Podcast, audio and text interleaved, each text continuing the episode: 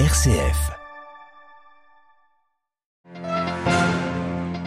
L'audience générale de retour place Saint-Pierre en plein air avec près de 20 000 fidèles. Le pape François a poursuivi ce matin sa catéchèse sur les personnes âgées. Les honorer est un devoir et une ambition, a-t-il dit. Nous y revenons. De plus en plus de Libanais envisagent de quitter leur terre natale. La crise économique perdure au pays du Cèdre, noircissant l'avenir des plus jeunes. Nous irons à Beyrouth. Et puis focus en fin de journal sur la manière dont les artistes ukrainiens vivent la guerre en cours sur leur sol. Quelles conséquences pour les œuvres d'art et la création dans son ensemble? Témoignage à suivre. Radio Vatican, le journal Delphine Allaire. Bonsoir. Après deux années d'interruption, la place Saint-Pierre a de nouveau été bondée de fidèles lors de l'audience générale ce matin. Environ 20 000 pèlerins étaient au rendez-vous.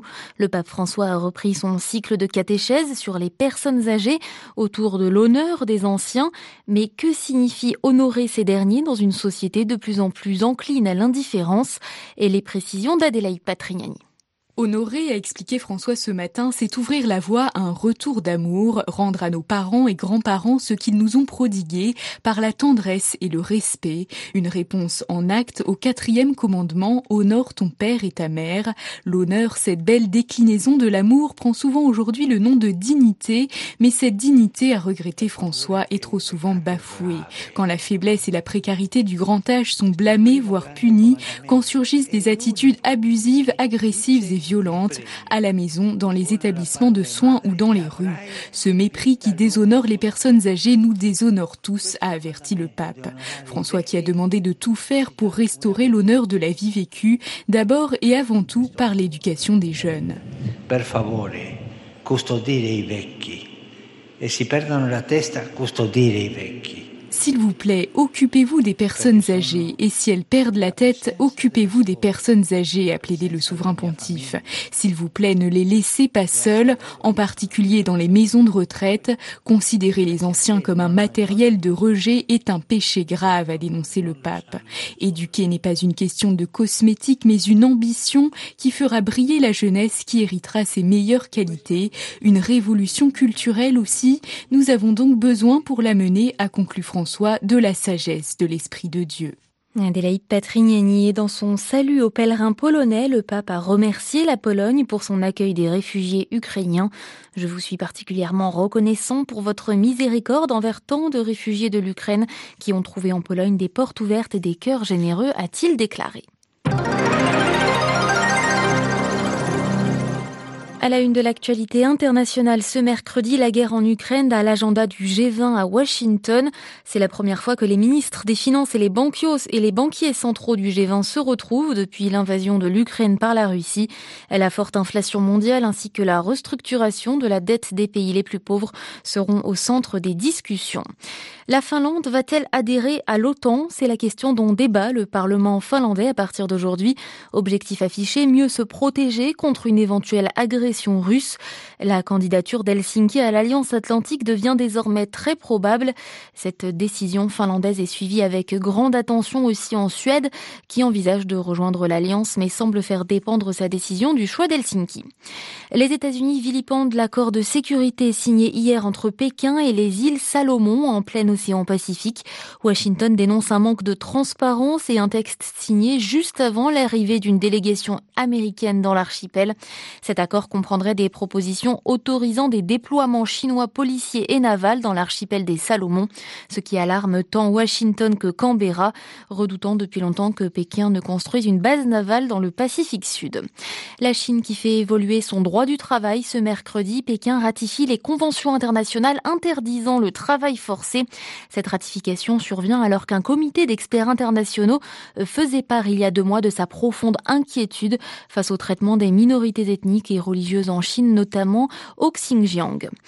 Les jeunes Libanais aspirent toujours plus à quitter leur terre natale. Une étude récente montre que près de 70% d'entre eux souhaitent quitter définitivement le Liban, frappé par la pire crise économique et financière de son histoire, qui a plongé plus de 80% de la population dans la pauvreté. À Beyrouth, Paul. 85% des personnes interrogées justifient leur souhait de quitter le Liban d'une manière définitive par l'absence de toute perspective d'avenir dans un pays qui a brutalement basculé dans la pauvreté en l'espace de deux ans. L'étude préparée par une chercheuse de l'Institut des sciences sociales et dont un compte-rendu a été publié par le quotidien Al-Akhbar indique que 8 jeunes sur 10 sont sans revenu fixe et un peu plus du tiers de ceux qui ont un emploi touchent l'équivalent de 26 dollars par mois, une somme qui suffit à peine à remplir 25 litres d'essence. Sur les 1023 personnes interrogées, 775 ont déclaré qu'elles préparaient les documents nécessaires pour quitter le Liban.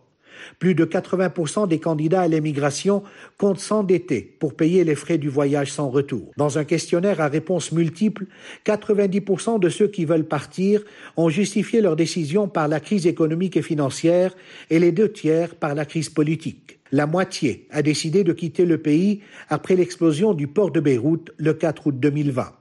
Cette tragédie avait fait 220 morts, 6500 blessés et détruit une partie de la capitale libanaise qui n'a toujours pas été reconstruite. Paul Khalife, Beyrouth, RFI pour Radio Vatican.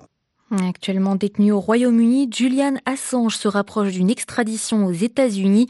Washington entend juger le fondateur de Wikileaks pour espionnage après une décision formelle de la justice britannique en ce sens aujourd'hui. Julian Assange risque 175 ans de prison dans une affaire dénoncée par des organisations de défense des droits humains comme une grave attaque contre la liberté de la presse.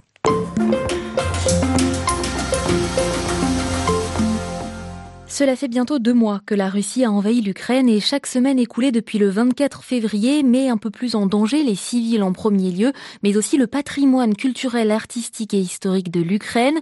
Selon l'UNESCO, au moins 53 sites culturels ont ainsi été endommagés par l'armée russe, parmi eux des monastères, des musées et des monuments. Pilonnés par les bombes, l'Ukraine tente donc par tous les moyens de protéger son patrimoine par le biais des artistes demeurés sur place ou ceux installés à l'étranger. C'est le cas de Peace for Art Paix pour l'art, un fonds de dotation en soutien aux artistes ukrainiens.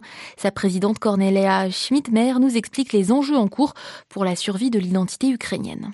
Il y en a qui disent qu'ils ne peuvent plus créer, mais c'est reste une minorité. Même ceux qui avaient dit au début de la guerre qu'ils étaient complètement anéantis, qu'ils n'arriveraient plus à plus rien à faire, ils se sont mis au travail pour dénoncer d'abord euh, ce qui se passe en Ukraine, continuer à dessiner, à peindre et à se former aussi en réseau pour euh, faire des projets euh, artistiques. On parle en ce moment beaucoup de NFT et il y a un grand travail sur ces œuvres-là pour vraiment être visible à l'international, étant donné que les circuits de logistique et de communication sont coupés. Donc très concrètement, en fait, les œuvres pour les sortir d'Ukraine, c'est un travail de fourmi. On y arrive.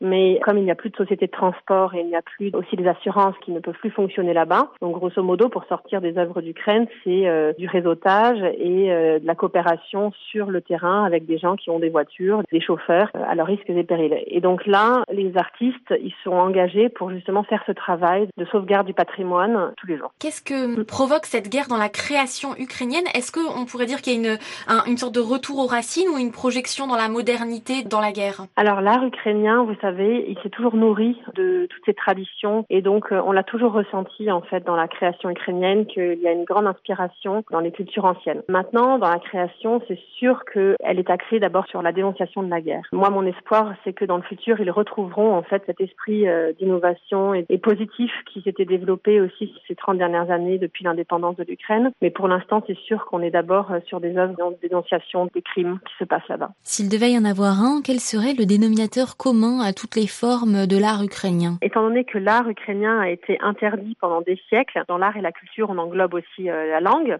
Si on pense que la langue ukrainienne a été interdite 40 fois par décret d'un tsar russe, on comprend que les Ukrainiens, en fait, s'inscrivent dans un combat qui est de longue durée pour l'existence de leur culture et de leur art en général. C'est l'esprit, en fait, qu'ils ont, les artistes, de euh, lutter pour tout simplement exister. Parce qu'il faut comprendre en Ukraine que chaque génération d'artistes a vécu euh, depuis des siècles des crises, des famines, des guerres, des révoltes ou des révolutions. Ce sont ces événements qui euh, influencent la culture et l'art là-bas. Au-delà d'un point commun esthétique, je dirais, entre tous les artistes ukrainiens, cette croyance qu'avec l'art, on peut vraiment bouleverser, transformer la société et recommencer à créer un nouveau monde.